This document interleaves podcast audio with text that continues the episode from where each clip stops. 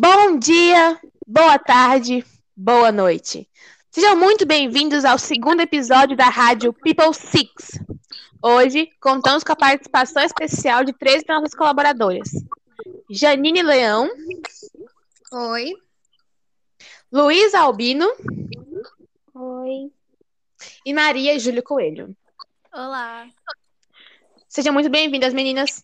Fico muito feliz por vocês terem atendido meu chamado e participado desse podcast conosco. Hoje nós iremos falar sobre um assunto que acaba mexendo com todos nós.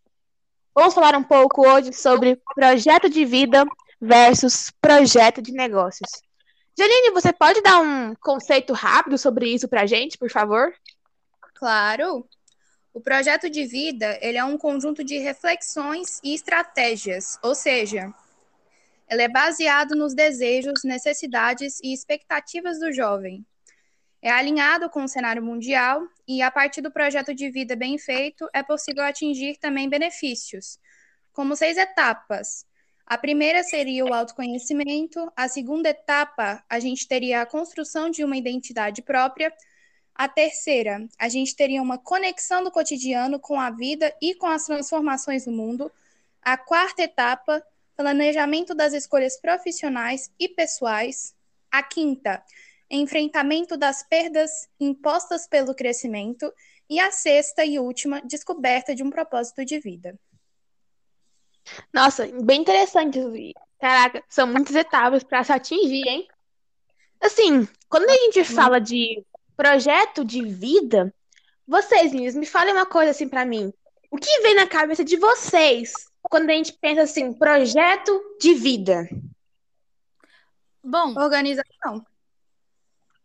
Para mim, projeto de vida é o caminho entre quem eu sou e quem eu quero ser no futuro.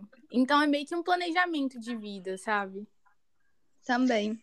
É interessante o que vocês estão falando, sabe? E tipo assim, Luísa, como que eu poderia encontrar uma semelhança ou diferença entre projeto de vida e projeto de negócios? Assim, eu acho que o projeto de vida e o projeto de negócios estão muito bem ligados, porque o projeto de vida é igual vocês estavam comentando, que seria o planejamento futuro e no nosso futuro a gente que a gente mais pensa é sobre o que a gente vai ser quando a gente crescer, o nosso a nossa profissão. É. Ah, e assim. É ter uma perspectiva de futuro, né? É. Isso, bem interessante. Sim, sim.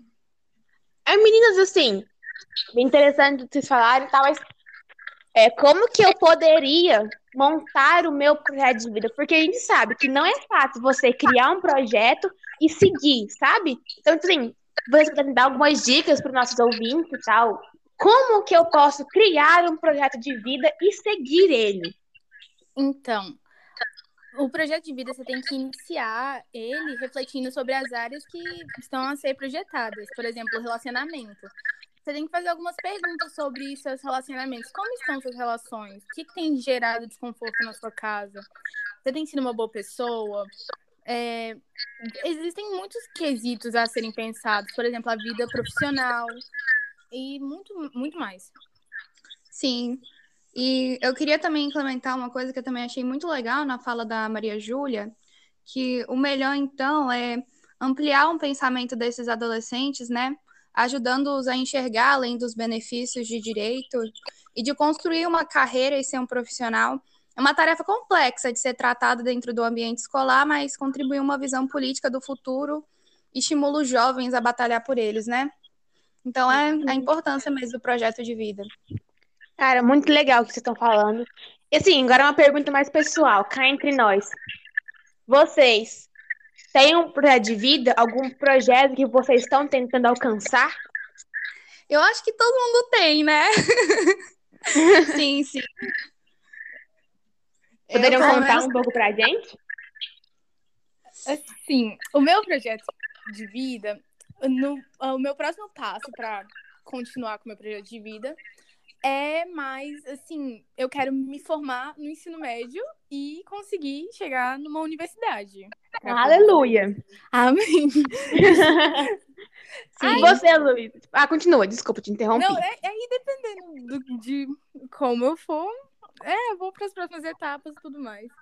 É, E você, Luísa, tem algum projeto de vida que queira compartilhar conosco?